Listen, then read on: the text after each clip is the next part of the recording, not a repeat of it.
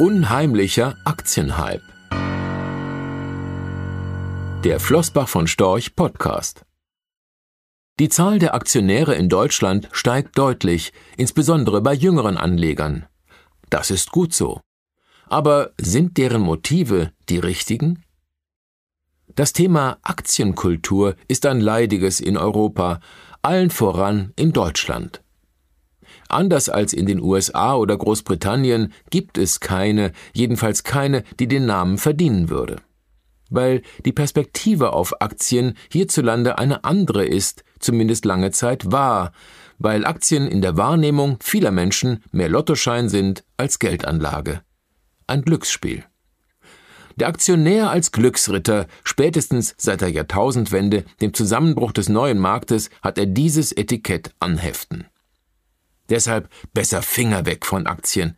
Sparbuch, Tages- oder Festgeldkonto wirkten viele Jahre als die bessere, weil weit seriösere Variante. Niemand wollte in den vergangenen Jahren so recht Aktionär sein. Bis Covid-19 kam. Inmitten einer Pandemie ordern die Deutschen plötzlich Aktien, als sei es das Selbstverständlichste auf der Welt. Nach Angaben des Deutschen Aktieninstituts DAI stieg 2020 die Zahl der Aktionäre insgesamt um 28 Prozent, von 9,7 auf 12,4 Millionen. So viele Neuaktionäre hat es seit 20 Jahren nicht mehr gegeben, in der Altersgruppe der 14- bis 29-Jährigen betrug der Zuwachs sogar 67 Prozent. Bei den über 60-Jährigen waren es immerhin 13 Prozent mehr. Über diese Entwicklung freuen wir uns sehr. Seit Jahren werben wir angesichts des Zinsniveaus in unseren Vorträgen bei Anlegern dafür, einen Teil des Ersparten in Sachwerten anzulegen, allen voran in Aktien sehr guter Unternehmen. Denn wer sein Vermögen langfristig erhalten möchte, wird unseres Erachtens nicht um Aktien herumkommen. Dennoch drängt sich die Frage nach den Motiven der Neuaktionäre auf. Ist es wirklich der Nullzins und die Erkenntnis, dass sich daran so bald nichts ändern wird? Und Aktien deshalb in jedes Depot gehören? Also ein langfristiger Ansatz. Es wäre zu wünschen, und es wäre ein Segen für die Aktienkultur in Deutschland. Oder ist's einmal mehr der Traum vom schnellen Geld, den so viele Anleger bereits zur Jahrtausendwende geträumt hatten und umso bitterer enttäuscht wurden? Reich werden über Nacht. Es klang und klingt so verlockend, und es ist die völlig falsche Herangehensweise. Sinnvoll Geld anlegen ist wie ein Marathon, kein Sprint.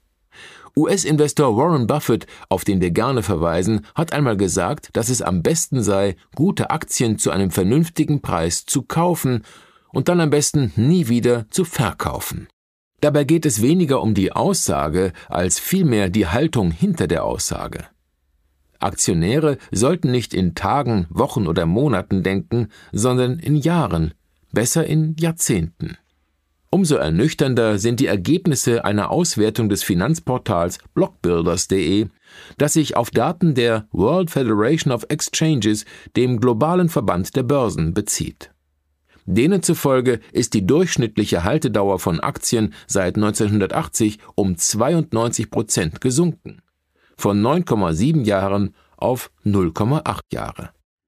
Diesen Trend sollten Neuaktionäre tunlichst nicht fortschreiben. Sie sollten denken wie Unternehmer, nicht wie Trader. Andernfalls wäre der Aktienhype kein Segen für die Aktienkultur, sondern eher unheimlich.